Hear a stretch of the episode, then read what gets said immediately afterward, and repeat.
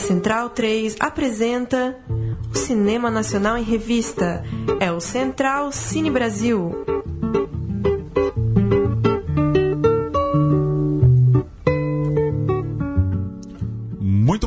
Noite, muito bem-vindo a mais uma edição do Central Cine Brasil, nosso encontro semanal para tratar de cinema brasileiro aqui na Central 3. Toda quinta-feira à noite pinga um novo programa, você pode assinar no seu celular, você pode ficar ligado também em central3.com.br. Eu sou Paulo Júnior, hoje edição de número 57, nessa quinta-feira, 1 de junho, tem a companhia de Bruno Graziano. Boa noite. Boa noite, Paulo. Vamos para mais um petardo fílmico aqui, 57 vamos, vamos firme. Hoje a gente vai tratar principalmente da sexta mostra Ecofalante de Cinema Ambiental, que acontece entre 1 e 14 de junho aqui em São Paulo. São 100 filmes, 3 para estreias mundiais, 38 títulos inéditos no Brasil.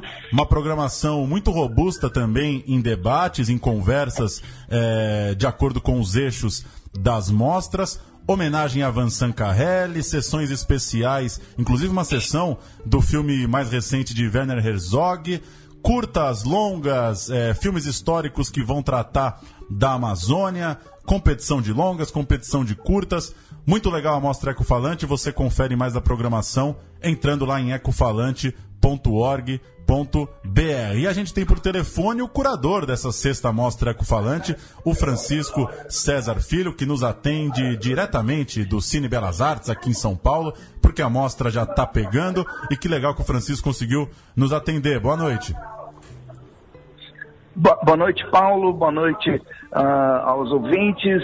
É, realmente, a mostra, é, nessa sexta edição, ela se consolida como um evento cinematográfico de referência, de referência não só nas, sobre as questões é, socioambientais que ela trata nos, nos, conteúdos dos filmes, mas também como referência cinematográfica é, devido à qualidade dos filmes, os nomes envolvidos, diretores prestigiosos brasileiros e internacionais, a estrutura de programação, com mostra contemporânea internacional, com competição latino-americana, com a retrospectiva e o panorama histórico sobre a Amazônia, é, e a homenagem ao Vincent Carelli mais do que justa. E, Francisco, detalhe um pouco pra gente essa curadoria. Você que, enfim, atua é, numa série de eventos relacionados ao cinema, qual que é a particularidade da mostra Ecofalante? É, sei lá, imagina que alguém está conhecendo a mostra pela primeira vez, qual que é o recorte que a curadoria faz para conseguir é, alinhar os filmes a tantos eixos, né? A alimentação, as cidades, a, a contaminação, que é uma coisa bastante específica. Fala um pouco desse recorte para gente. É. Uh, na verdade, é, você tocou no assunto que nos leva à personalidade, ao DNA da Mostra Ecofalante. A Mostra Ecofalante ela se distingue de eventos congêneres que existem é, no Brasil, na América Latina e no mundo, dedicados a questões socioambientais. E, e essa distinção é, ela é resultado de um processo curatorial, exatamente. É, a gente se orgulha muito da nossa programação é, tratar é, de temas importantes, urgentes, necessários é, no planeta, mas nos orgulhamos também de, de esses temas serem tratados é, por filmes de alta qualidade artística, alta qualidade narrativa, alta qualidade técnica, assinados por nomes importantes. Então, ele é um evento socioambiental no qual o cinéfilo, o amante de cinema, é, pode frequentar porque os filmes é, têm essa qualidade. Como é que a gente chega a isso? Como é que é esse processo de seleção, esse processo curatorial dos filmes contemporâneos? É, a gente faz um trabalho que é praticamente de 12 meses por ano é, de mapeamento de filmes, é, tentando identificar a existência de produções é, em todos os locais do, dos cinco continentes que tenham essa qualidade, né, que tratam é, de questões importantes, é, atuais, é, graves, urgentes, mas que tenham qualidades especificamente cinematográficas. Esse levantamento resulta num universo de aproximadamente 1.200, 1.300 títulos, eh, sobre os quais a gente se debruça durante, meses, é, tentando enxugar isso, mapear, é, conhecer né, esses filmes de diversas maneiras, assistindo eles na íntegra, às vezes é, conseguindo ter trailers de filmes novíssimos, enfim. A gente vai mapeando, mapeando, mapeando. No final do processo, a gente tem ali uns 300, 400 filmes no qual não só eu, mas uma comissão de seleção é, se tranca, assiste esses filmes durante algumas semanas e no final a gente tem então um, um, universo que esse ano foi de 39 títulos contemporâneos é, e aí de posse desse universo a gente identifica neles, organiza os seus temas e aí a gente chega finalmente aos eixos curatoriais. Então a gente parte não do, dos temas que a gente julgue importante, a gente parte da qualidade dos filmes para depois de identificar os filmes. É, ver quais são os temas comuns. E aí a gente organiza os eixos. É, esse ano temos eixos é, novos, por exemplo, que nunca tinham aparecido, como alimentação e gastronomia, como, por exemplo, trabalho que apareceram em filmes esse ano que não tinham aparecido anteriormente. Então, a, aí resulta essa, essa programação e justamente em cima desses eixos é, que se montam debates para discutir esses temas. Então, os temas que a Mostra Falante de Cinema Ambiental traz a público são temas que partiram de filmes é, de excelência que a gente foi mapeando ao longo do ano. Agora a mostra também tem é, outras sessões, né? É, por exemplo, a competição latino-americana, que tem muitos temas comuns é, aos, aos curatoriais, mas aí a seleção é feita a partir de inscrições, porque é uma mostra competitiva, que dá prêmios, tem júri, etc. E aí ainda temos o panorama histórico, que esse ano é, focou no Brasil e na Amazônia, nos filmes de ficção feitos na Amazônia, e tem um, um resultado interessante. Aí são seis títulos que a gente pode tranquilamente classificar como filmes da, clássicos da cinematografia brasileira. E a gente tem uma homenagem ao, ao trabalho do, do comentarista Van Sancarelli, não só com seus filmes Curumbiara, Martírio, filmes premiados importantes, mas também o seu projeto Vídeo nas Aldeias, um projeto que tem décadas que instrumentaliza indígenas é, para se apropriarem dos meios de produção audiovisual, ou seja, realizarem seus filmes. Chiquinho, é, eu gostaria de, de, fazer uma pergunta para você, que, que, fosse, que você abrisse realmente o leque de, do, do, que você pensa, assim, se você pode cravar, você acha, que o, o, o tema do, do, cinema ambiental é o grande tema do século para o cinema? Se a gente for pensar, por exemplo, que no século XX as grandes guerras foram uma grande temática, e é, é, anteriormente na fotografia, no século XIX, a revolução industrial, a transformação das cidades foi um, tema recorrente. A gente vê a proliferação de, de, de festivais e, e a, a, crescente atenção que a mostra ecofalante anda merecendo. É, essa é a temática do século é cedo para falar ainda? Olha, se a gente entender, como por exemplo a Mostra Falante entende, que as questões urbanas, elas hoje são as questões socioambientais é, que afetam é, mais gente no mundo inteiro, é, e aí estão incluídas, por exemplo, mobilidade urbana, uma série de questões, a gente pode afirmar é, com tranquilidade que são as grandes questões é, que a gente enfrenta. Eu vou dar um exemplo. Tem um, um, um filme na programação esse ano que ele trata é, da, da, das mudanças climáticas sob o ponto de vista é, do, da segurança nacional norte-americana. É, são é, profissionais que trabalham na segurança é, norte-americana, segurança nacional, é, falando que é, as mudanças climáticas estão por trás dos grandes conflitos contemporâneos e é irônico que essas pessoas ligadas ao Pentágono falem isso, porque o próprio governo norte-americano, o atual governo, ele tem uma postura de negar as mudanças climáticas. Esse filme é um filme norte-americano chamado A Era das Consequências. É um filme que vai ser exibido é, nessa sexta-feira, dia 2, no Cine Reserva Cultural, às 19 horas, seguido justamente de um debate sobre mudanças climáticas. Então, assim, é, o, o, essas questões socioambientais, elas estão levando o planeta, como toda a sociedade, as cidades, é, para impasses que podem ser tão ou mais graves do que aqueles que geraram ah, os grandes conflitos do século XX. Então, só para dar um outro exemplo, há muito tempo, há alguns anos já, é, se aponta a, a, a gradativa escassez de água no planeta e que isso, em questão de poucas décadas, pode tornar a vida em certas partes do nosso, do nosso, do nosso planeta é, insustentável. E que, o que vai acontecer é, até lá, o que vai acontecer então, é imprevisível, mas certamente não será bom. Então, é, a, a, a ressonância dos filmes, dos temas que estão presentes na mostra que falou de cinema ambiental, é, é, eles afetam todos nós.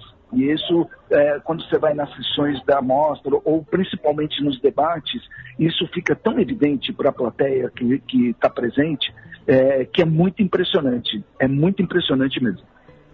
Agora, como que a gente faz também para fugir, Chico, do filme de tese?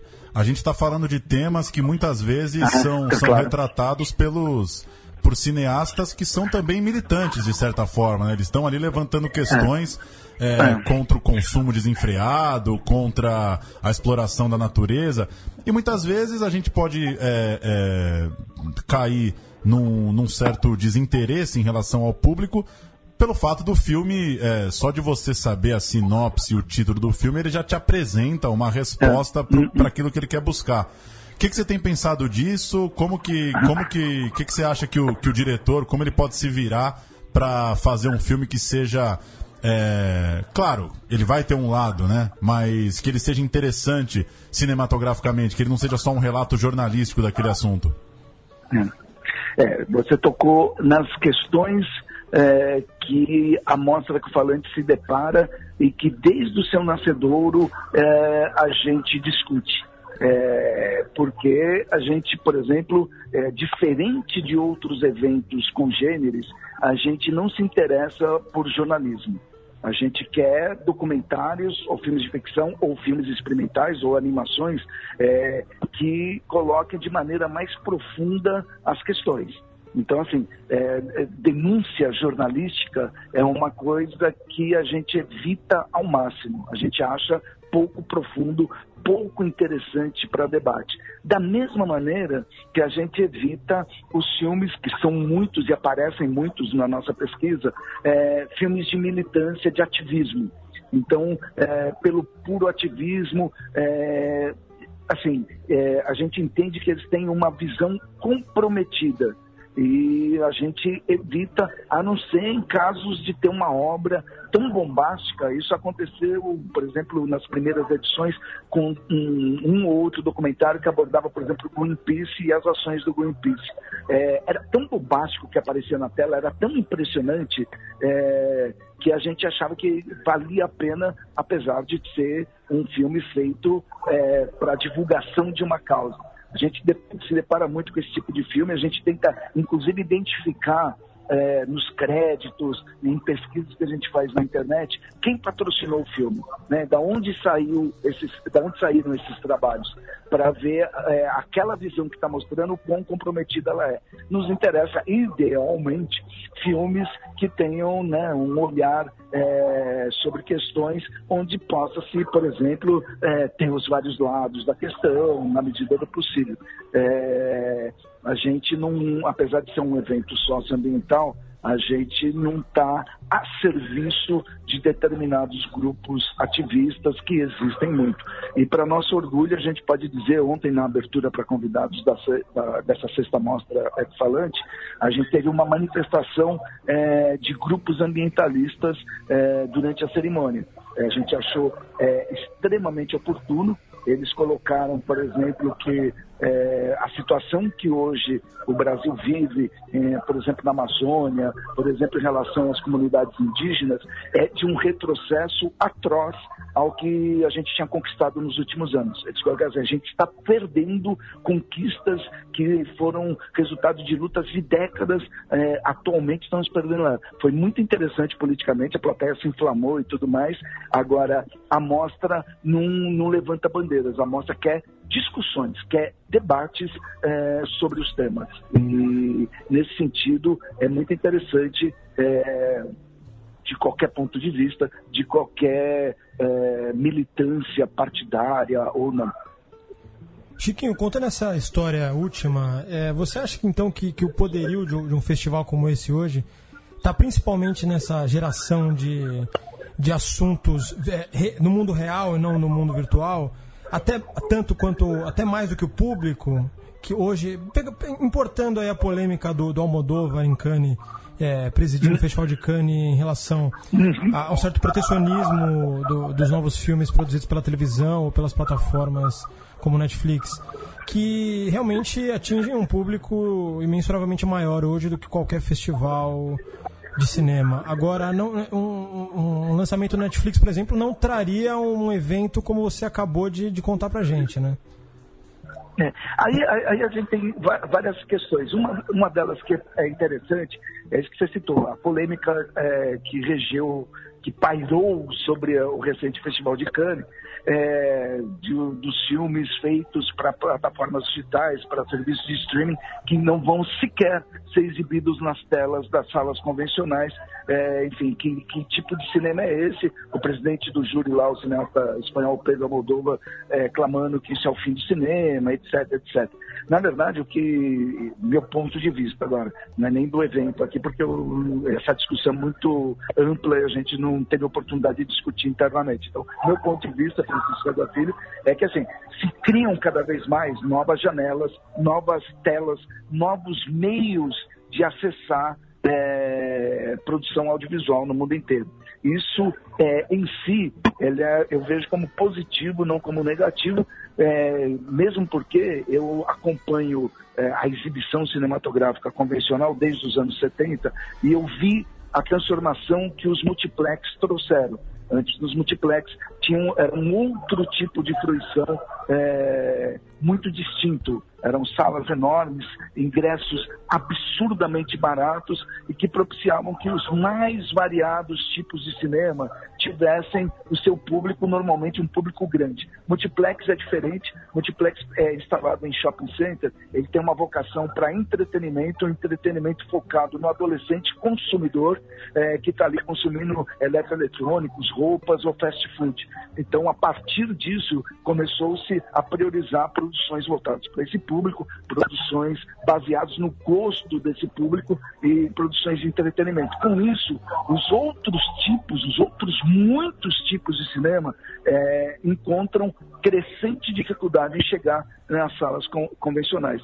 É, eu moro em São Paulo, aqui em São Paulo a gente tem uma situação extremamente privilegiada diante desse problema, porque aqui existem pelo menos umas três dezenas de salas que exibem filmes que não são blockbusters. Mas quando você viaja para outras capitais do Brasil, eu estou falando de capitais ainda, é, você tem situações onde tem a meia dúzia de shoppings, quatro, seis, oito shopping centers, onde o único cardápio cinematográfico durante os 12 meses do ano é única e exclusivamente blockbusters e filmes de grande espetáculo. Nada além disso. Nenhum cinema independente, nem norte-americano, nem brasileiro, nem europeu, nem nada. Ora, onde esse público pode ter acesso a esse tipo de produção? Ah, eventualmente nos canais segmentados de televisão, nos canais de assinatura, ah, provavelmente na, nos serviços de streaming, nas plataformas digitais. Agora, é, a gente pode identificar aí talvez uma aparente contradição na medida em que a gente multiplica-se ah, as oportunidades de acesso, se criam novas janelas é, de fruição cinematográfica é, nos últimos anos e, ao mesmo tempo, o número de festivais de cinema não para de crescer no Brasil, na América Latina e no mundo. Ora, é, por que essa contradição? E aí a resposta é muito fácil. É, você pode ter, por exemplo, pesquisando na internet, acesso a filmes de todas as épocas, né? Se você for é, fazer um Google na vida, você vai encontrar, por exemplo, um acervo de cinema brasileiro absurdo, é, não autorizado, mas está lá. Você vai encontrar filmes norte-americanos recém-lançados essa semana, já disponibilizados ali de uma maneira não autorizada. Então, assim, pô, tem, tá tudo ali, para que, que eu preciso de um festival de cinema?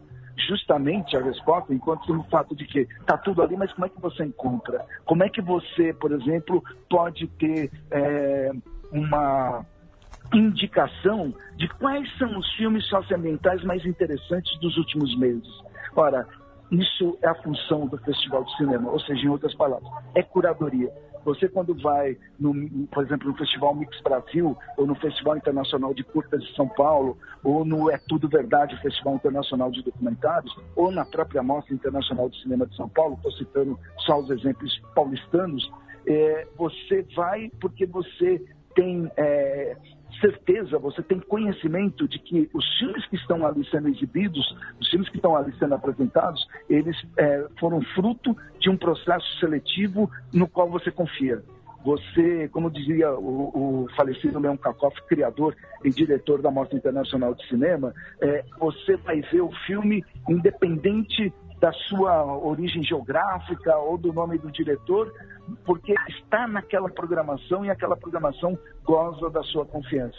Então, é, nesse universo de imagens que vivemos no mundo hoje, com produções, né, no Brasil é, se produz só de longas metragens que vão para salas comerciais uns 140 títulos por ano. No México, outro tanto. É, Costa Rica, Equador, com cenas audiovisuais interessantes. Enfim, é o mundo inteiro no Brasil, em todas as unidades da federação, tem produção audiovisual. Nesse mundo, como é que você navega nele? Como é que você encontra aquilo que te interessa? É, quem vai dizer para você o que pode ser interessante para você? Os festivais de cinema, cada vez mais, tem esse papel, tem essa função, tem essa responsabilidade. Agora, diante desse cenário, pegando, fazendo uma pergunta que, que deriva dessa, é, imagine você um, um jovem diretor com um filme independente ou barato é, na mostra Ecofalante. Você acha que é, os diretores hoje têm que sair de uma mostra como a Ecofalante e buscar ainda uma distribuidora, uma exibição de circuito comercial? Ou uma experiência como a mostra de cinema, ela tem também que, que motivar novas formas de exibição, novas plataformas na internet, cineclube, enfim, o que, que você. Só para continuar um pouco nessa resposta, o que, que um filme que sai da Ecofalante deveria é, tentar nessa dificuldade de janela de exibição que você citou? Olha, a resposta talvez seja todas as alternativas possíveis. Né? É, vou dar um exemplo. É, foi anunciado ontem na, na abertura da, da Ecofalante 2017 uma parceria do evento junto com uma plataforma digital chamada Videocamp. E o Videocamp é uma plataforma que criada meio de, de nicho é, voltada a ter títulos, ter produções audiovisuais ligadas à infância e adolescência e agora a questões socioambientais. É, essa parceria vai ser de mão dupla, o, o, a Mostra Falante vai sugerir títulos, vai licenciar títulos é, para o videocamp e é, é, se você tem uma produção com esse perfil, é, eu sugeriria imediatamente procurar o videocamp, porque ali é, deve se constituir no universo, é, no, no, no, no curto prazo, numa referência para esse tipo de produção. Enfim, é, a resposta seria então assim: é, dependendo do, das características do seu trabalho, é, dos temas ou da proposta estética, narrativa, dramática do seu trabalho, identificar né, nesse vasto mundo de distribuição convencional, de distribuição alternativa, de distribuição via televisão aberta, televisão fechada, DVD, eh, que ainda existe. Muitos lugares do Brasil ainda tem é, cineclubes que funcionam à base de DVD e são é, numa quantidade é, considerável. E os novos serviços de streaming, seja aqueles comerciais poderosos, tipo Netflix, Amazon, etc., seja plataformas outras, por exemplo, a SPCine aqui em São Paulo, a Ancine é, no, a nível federal, estão tá tentando, tentando criar plataformas para produções brasileiras. Na Argentina já existe uma para cinema argentino há muito tempo, o México está envolvido em quatro plataformas digitais de cinema já há algum, alguns anos. Então, é, é um trabalho é, é uma questão trabalhosa identificar tudo isso, mas trabalhoso nesse mundo vasto das imagens contemporâneas, tudo é. Então não existe mais uma distribuidora, não existe mais uma maneira é, do, do cinéfilo ter acesso às produções que, que te interessam. São diversas e o realizador tem que conhecê-las para conseguir colocar os seus trabalhos é, acessíveis ao público que o seu trabalho merece. Maravilha, Francisco César Filho, curador da sexta mostra Ecofalante de Cinema Ambiental, rolando a partir de hoje, quinta-feira, de 1 a 14 de junho, aqui em São Paulo. Você acessa aí ecofalante.org.br ou entra é, em Mostra Ecofalante no Facebook para ir acompanhando ali a programação. Sessões por toda a cidade, sessões gratuitas, certo? Em todas as salas? É gratuita nas, nos 30 pontos de exibição espalhados por toda a cidade de São Paulo. Que maravilha! Maravilha, muito bom. É, Francisco, boa sessão por aí, bons debates, vida longa para a Mostra Ecofalante e valeu pelo papo. A gente marca outro numa próxima para você vir até o estúdio. Valeu. Força aí, Francisco. Vai ser um prazer e, e parabéns pelo trabalho de vocês. Eu fiquei fã. Parabéns mesmo. Legal, não, eu só ia, só ia dizer um viva pro Festival Latino-Americano, que também está vindo em breve, né? Ô, oh, rapaz! E que é o, é, o festival mais. 6 de julho vai ser muito bacana. Eu não posso adiantar muita coisa, a não ser que o grande homenageado é o Beto Brant, que a gente vai passar dois filmes inéditos dele, mas o resto é, a gente está ainda para fechar, está fechando e não posso anunciar. Mas é, quem é cinéfilo de carteirinha uh, não vai perder, ou se perder, vai se arrepender. Ansioso já pela festa de inauguração e pelo festival que, com perdão aí da, da expressão recifense, é o festival mais fudido de São Paulo. Não tem amplitude Eita, internacional da mostra, mas tem a buena onda latino-americana. Viva o Festival Latino também, Francisco. Viva, viva, viva mesmo. Valeu. Abraço pra vocês, queridos. Um abraço. Um abraço. Tchau, tchau.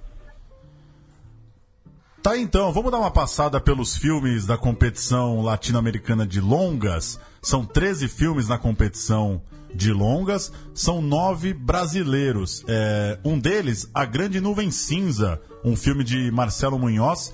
Ele se passa numa pequena cidade do sul do Brasil e resgata a história de plantadores do cultivo de fumo. O filme já foi exibido no FICA, Festival Internacional de Cinema e Vídeo Ambiental.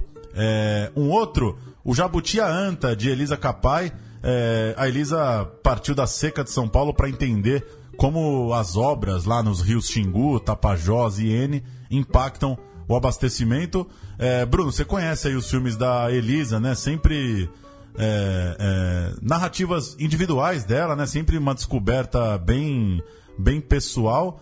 É, eu gosto dos outros filmes dela, ainda não assisti o Jabuti Anta. Eu também não, mas gosto dos, dos, dos dois filmes que eu vi dela.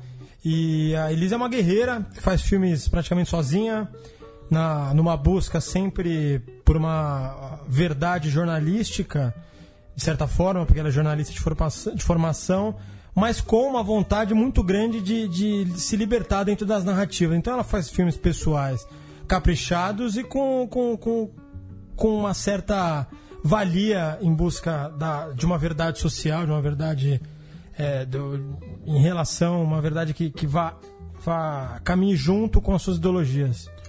Tem dois filmes na mostra que já foram tema aqui da, do Central Cine Brasil, já tiveram seus diretores entrevistados.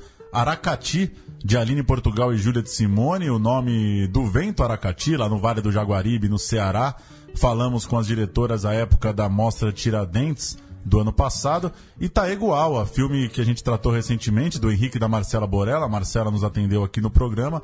É, trata lá da saga dos Awa, a partir do, dele, desses irmãos, né, o Henrique e a Marcela. Eles encontraram antigas fitas VHS na, em Goiânia e resolveram ir de encontro aos índios para. O filme trata exatamente desse encontro, do passado e do presente, é, da luta desses índios por sua terra. E o Aracati? Eu só assisti o trailer, eu lembro. O Aracati eu gosto bastante. É, é, bem naquela pegada do trailer mesmo, bem sensorial, é, o vento como personagem. Eu gosto do filme. É um do. Eu recomendaria assistir o Aracati. Banco Imobiliário, filme foi exibido em Tiradentes, também na Mostra de São Paulo, filme do Miguel Antunes Ramos. É uma trama em torno da, da, da especulação imobiliária, né? dos investimentos, do marketing em torno de, de novos lançamentos. Um filme é, mais urbano do que esse que a gente citou agora. É, tem também Estrutural, filme de Webson Dias, que é uma, uma grande pesquisa, um filme tratando de material de arquivo é, de conflitos na região, que hoje é o maior lixão a céu aberto na América Latina. Esse filme foi exibido no Festival de Brasília. Modo de produção é o longa dirigido por Dea Ferraz, que retrata o cotidiano do Sindicato de Trabalhadores Rurais de Pojuca. Filme também exibido em Tiradentes, 2017. Tem um filme do Carlos Juliano Barros, que teve aqui falando com a gente sobre seu filme é, sobre o, o, o Jean Willis. Ele está agora na parceria com André Campos e Cauê Angeli com o filme Não Respire, Contém Amianto, que trata desse do minério, né, que é banido em quase 70 países é, por seu poder cancerígeno, ainda não é proibido em todo o Brasil. Um filme é, provavelmente vai surpreender muita gente que não tem noção né, dos, dos males aí do uso do material. E para fechar, o filme substantivo feminino, Daniela Salé e Juan Zapata, a dupla contou a história de duas pioneiras da militância ambiental no Brasil, a Giselda Castro e a Magna Renner. Elas fizeram parte da Ação Democrática Feminina Gaúcha, um filme de um resgate de uma história é, provavelmente boa parte do Brasil não conhece. Esses são os nove filmes brasileiros, então, na mostra é, competitiva de longas, que tem 13 filmes. E Bastante gente... consistente, parece, né, a mostra. Bem legal, eu, eu, eu gostei Jab... muito da programação. O Jabuti Anta, Taegoawa e Estrutural me pareceram bem, bem urgentes. E gratuito, né? Como disse o Francisco, mais de uma exibição por filme, vale muito a pena. Só para passar, que tem também então a mostra de curtas, a mostra é, de escola e circuito universitário, sessão especial com o filme do Herzog, é, seis exibições de filmes de Vincent Carrel. Quem não assistiu Martírio na tela grande tem mais uma chance e tanto. 19 curtas, enfim, muita coisa e a gente no bloco de história vai falar um pouco dos filmes desse panorama histórico. Antes, vamos ouvir o trailer então de O Jabuti e a Anta de Elisa Capai um dos filmes brasileiros na mostra competitiva. Vamos ouvir.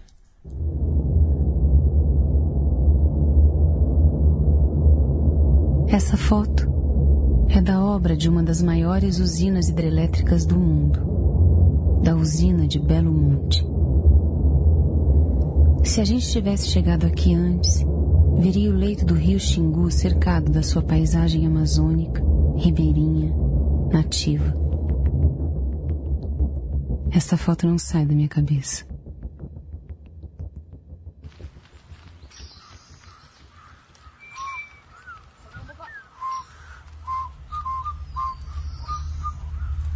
men governo Bahia Juma Ibima Brain men pitip Jumai men pitu cewat ni cewek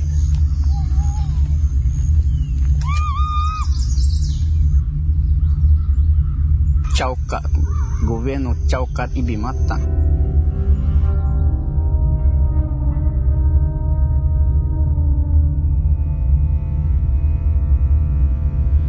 A gente não uma clareza que isso aqui a água vai passar aqui.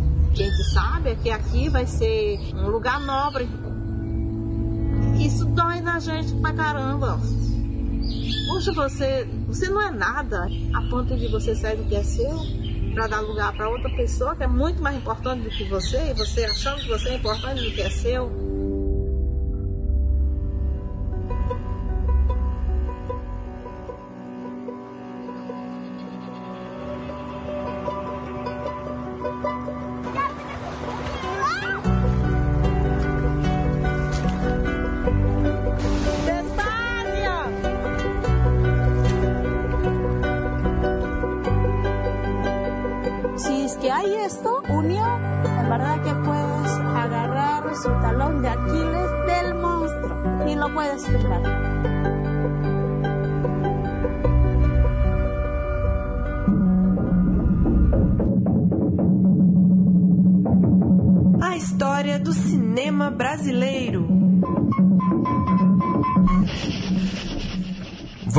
Bloco de história, falar desse panorama histórico da mostra Ecofalante, que tem como tema a Amazônia no imaginário cinematográfico brasileiro.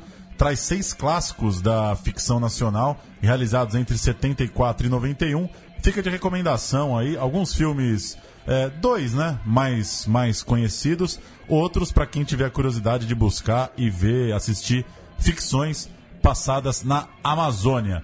Um dos filmes que vão ser exibidos, Brincando nos Campos do Senhor, de Hector Babenco, filme de 91, indicado ao Globo de Ouro, é uma coprodução internacional do Babenco. Avaeté, Semente de Vingança, é um filme de Zelito Viana, de 1985, premiado em Moscou e Havana. Outro filme, Fronteira das Almas, de Hermando Pena, é, filme de 87. É, esse filme se passa em Rondônia. É, mais um longa nessa mostra, O Irá, um índio em busca de Deus. Filme de 74, do diretor Gustavo Dal, baseado num livro de Darcy Ribeiro, filme que foi premiado em Gramado. Tem também A Lenda de Ubirajara, filme de 75, em que André Luiz Oliveira se inspira no escritor José de Alencar. E o mais conhecido deles todos, Bye Bye Brasil, de Carlos Diegues, lançado em 80, filme com Zé Wilker, Beth Faria, Fábio Júnior, grande elenco, filme que trata de uma trupe de artistas viajando pelo Brasil. Tem o Vale do São Francisco, tem o litoral nordestino, tem o sertão, tem a Transamazônica, tem os rios Xingu e Amazonas. É, filme selecionado para o Festival de Cannes e filme muito reconhecido, né, Grazi? Tanto imagino que por público na época, obviamente, mas também pela crítica, né? Vira e mete as revisões aí, sempre dão destaque pro Bye Bye Brasil. A filmografia obrigatória para todo mundo que queira entender o Brasil. É considerado um dos 10 ou 20 maiores filmes de todos os tempos. Eu não lembro exatamente a posição na lista da Brafilme, na lista da Brafilme de 100 maiores filmes brasileiros de todos os tempos, mas é a, a obra-prima do Cacá Diegues e um filme que foi feito com muita ambição na época e, e que hoje é, ele não, não, não possui nenhum tom envergonhador do tempo, não, não possui poeira, não possui sebo. Pelo contrário, é um filme bastante arrojado, muito bem filmado, com interpretações marcantes e que retrata aí um período dentro da ditadura militar de uma forma bastante inteligente, né? O filme está na posição 18 da lista da Abracine Bye Bye Brasil.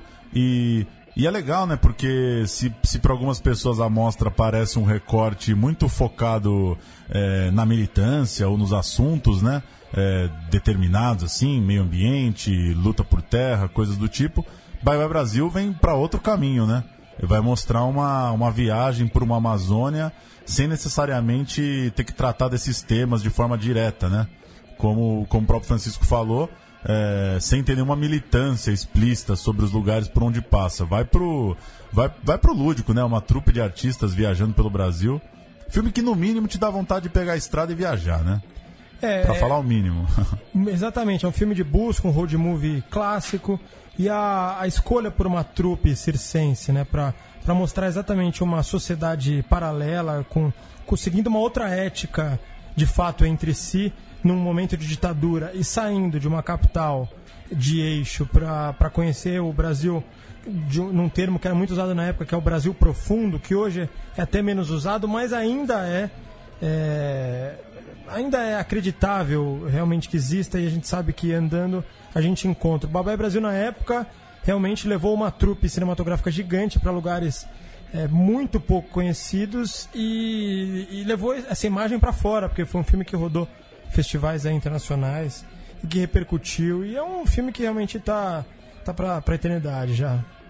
E tem uma, uma coisa interessante, né, que eu até tá aberto aqui, uma crítica do Adécio Moreira Júnior em Posses e Neuroses, Poses e Neuroses, desculpa, ele cita uma coisa interessante, a começar pelo título, né? Abre aspas para ele. A começar pelo título, estamos aqui não só numa fase de transição, mas também de abandono de fortes identidades para dar lugar a uma americanização conceitual. Ele trata disso também como é, é, a brincadeira com esse nome Bye Bye Brasil.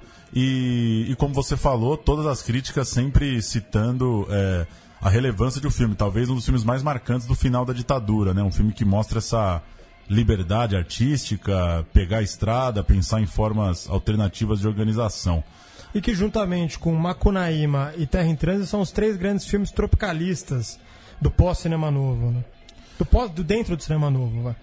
A gente vai ouvir um trechinho de Bye Bye Brasil, é, uma fala aí de Zé Wilker, um trechinho do filme bem, bem conhecido, bem icônico e filme facinho de encontrar também. Quem não assistiu, assista a Caravana Holiday rodando o Brasil. Vamos ouvir Bye Bye Brasil.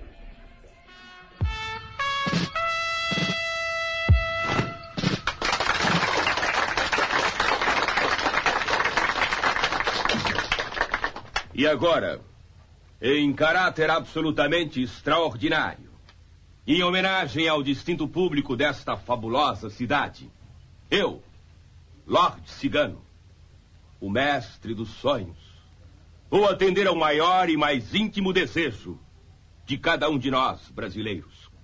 Qual é? Qual é? Qual é? Muita fartura e progresso. Ser eterno. Ser eterno.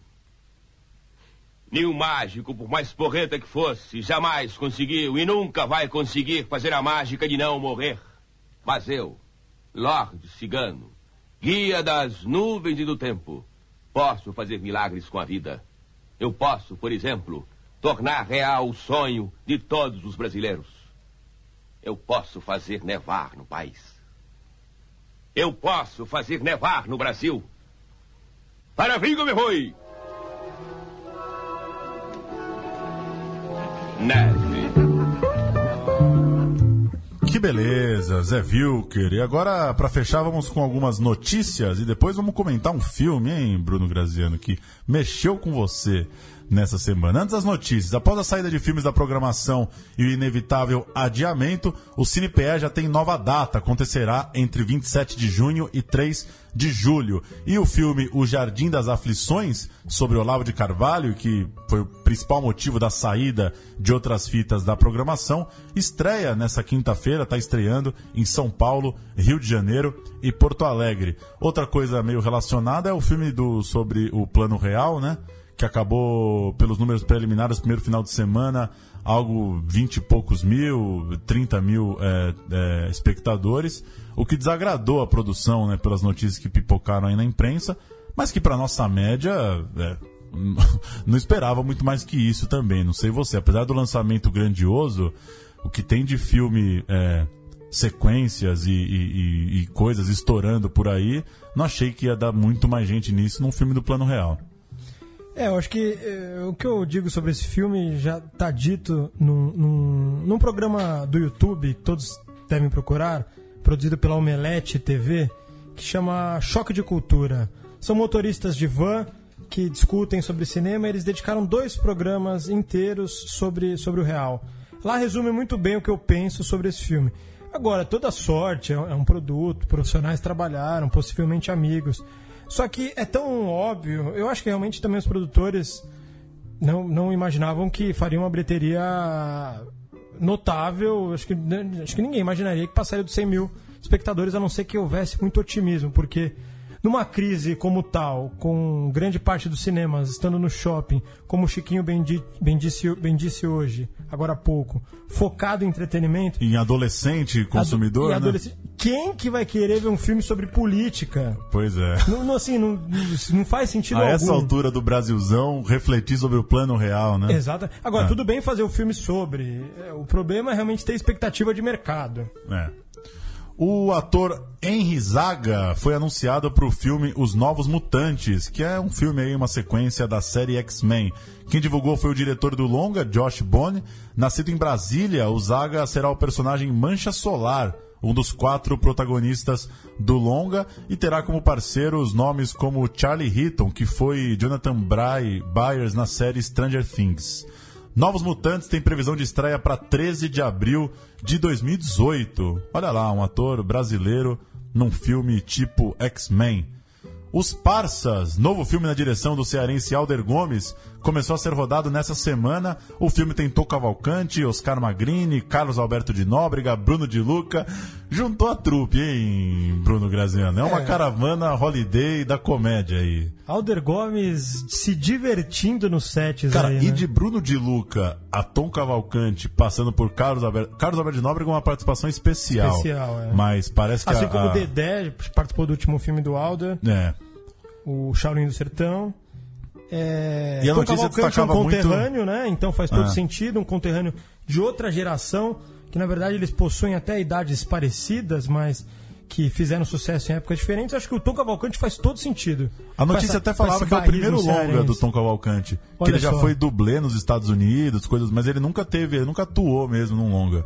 Não, e se tratando de Alder Gomes, por mais que o elenco pareça é, pastelão, Bruno De Luca, essas participações que a gente já está acostumado dentro da, da, da filmografia de comédia mais popular atual, a gente pode esperar tudo do Alder, né? Não É. pode esperar realmente um, um filme que a gente não identifique nada dele, que seja realmente só para um filme protocolar, talvez, para ele conseguir emplacar projetos mais autorais mais para frente, de conseguir um estrondoso sucesso de público, de mercado de, nas salas grandes.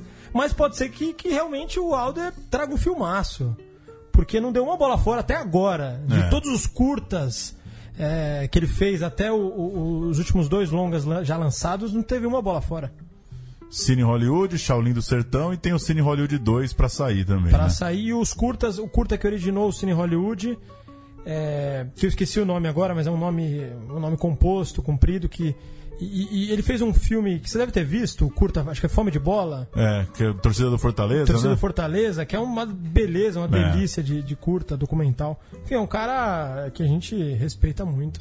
E assim, um cara que, como você falou, um cearense que tá no ramo da comédia, é, um encontro com o Tô Cavalcante, nada mais, mais propício. E pra fechar, a reportagem do G1 é, trouxe o Maurício de Souza falando sobre o primeiro longa com atores do clássico Turma da Mônica. Tá rolando a seleção do elenco. é, a Mônica teve aqui na rádio outro dia, né, no programa do Judão. Inclusive deixou aqui umas revistinhas. Enfim, pra quem curte Turma da Mônica, saber que tá vindo coisa aí, tá na seleção da molecada. E o Maurício de Souza falou uma coisa que parece óbvio pra gente, mas ele ficou, ele falou: ó, eu não achei que tinha tanto Cebolinha, Cascão, Mônica e Magali por aí. velho." Como assim, né? Toda criança é, foi em algum momento.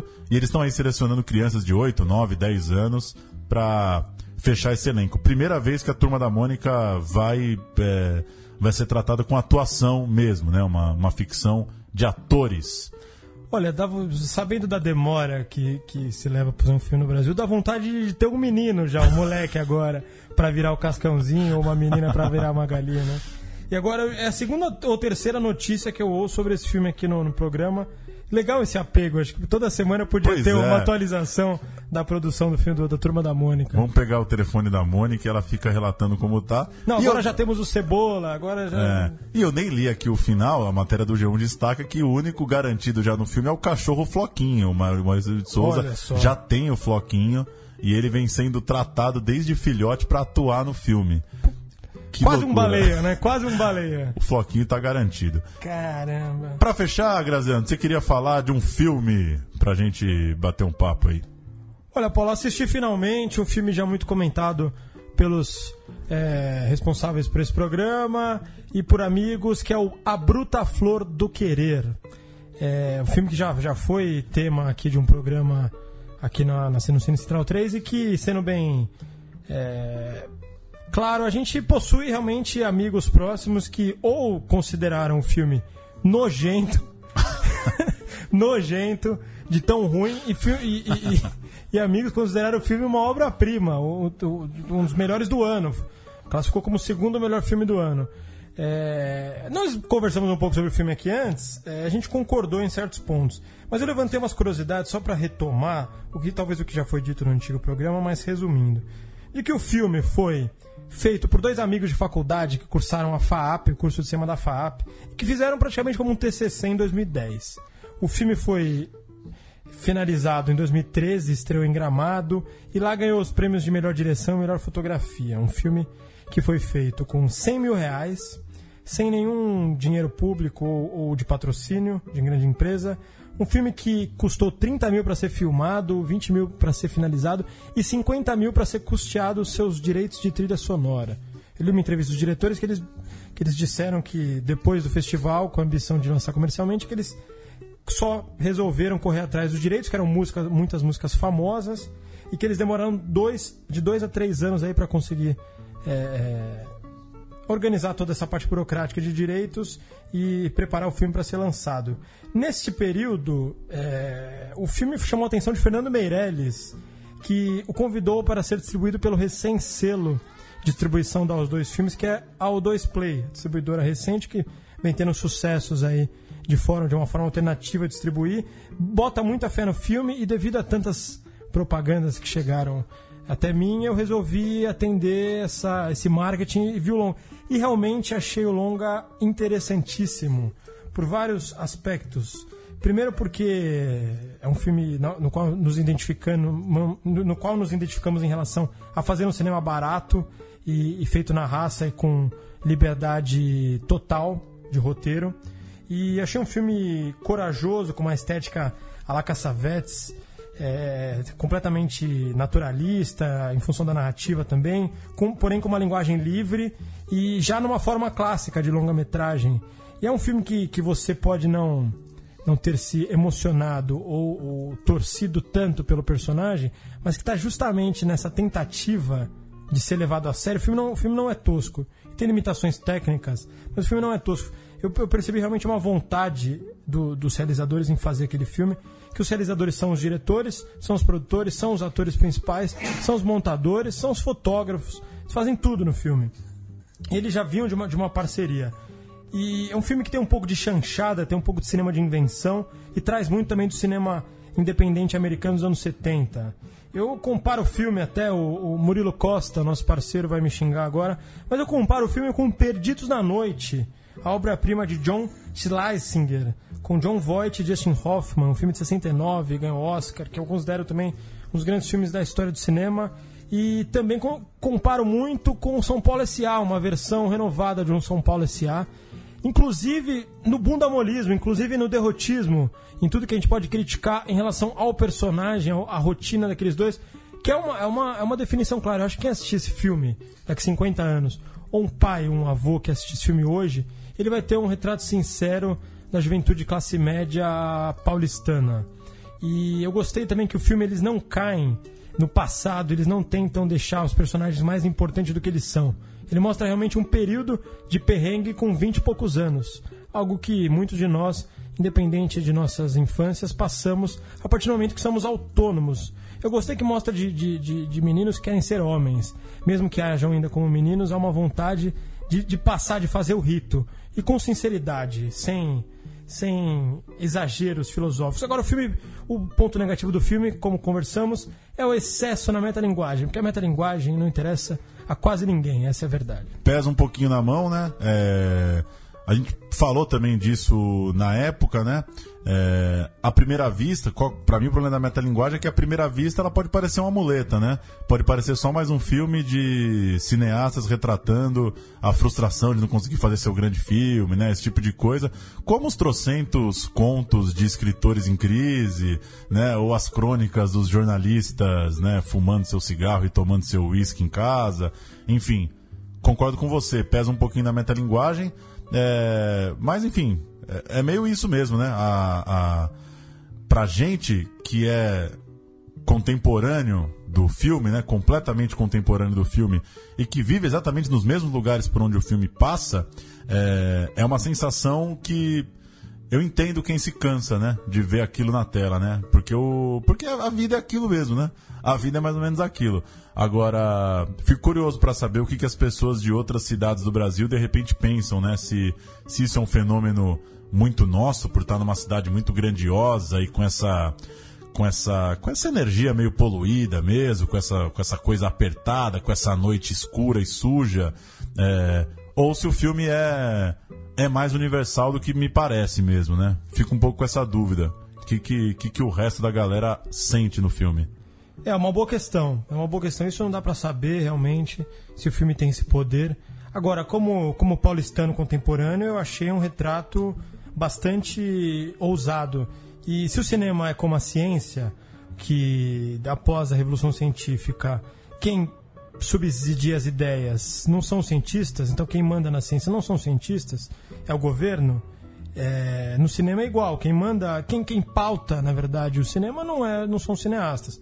É quem banca os filmes, de certa forma, é quem é quem pauta, não é quem cria, quem pauta é o governo. Na ciência e no cinema é semelhante. Então, a partir disso, o, esses dois, o Dida Andrade e o Andradino Andradina. Azevedo, Andradina Azevedo, que são bem contemporâneos, tem a nossa idade, gente, tem, estão na beira dos 30 anos aí, que fizeram filme com 22, 23, depois lançaram com 25, 26. Ele, eles não inventaram, eles não são Galileu Galilei, não são Albert Einstein, mas eles inventaram o varal, o varal é brasileiro, foi uma tiazinha que inventou, né? Então é uma, é uma ciência livre, eles inventaram um filme livre. E mostrar a própria piroca no próprio filme, é, porra, não é para qualquer um também, né? Foi bom, Tem né? que ter, tem que ter um, um certo desprendimento, assim. Tem que ter alguma vontade pra fazer isso. Pode ser, você pode criticar, achar exagero. Mas tem que ter uma vontade. O cara tá muito afim de fazer esse filme. Eu achei. É isso então, tempo estourando, praticamente uma hora de programa. A gente volta na semana que vem tentando trazer diretor ou diretores da Mostra Ecofalante, aproveitando essa, esse grande recorte com muita gente aqui em São Paulo para as exibições, voltando a falar com diretores depois desse programa que tratou mais da mostra. Valeu, Graziano. Boa noite, Paulo. Toda quinta-feira à noite sobe um novo Central Cine Brasil. Você pode assinar o feed buscando aí no seu tocador de podcasts no celular. Ou você pode também acessar os canais da Central 3. Toda quinta-noite tem um programa novo. Até a semana que vem. Tchau.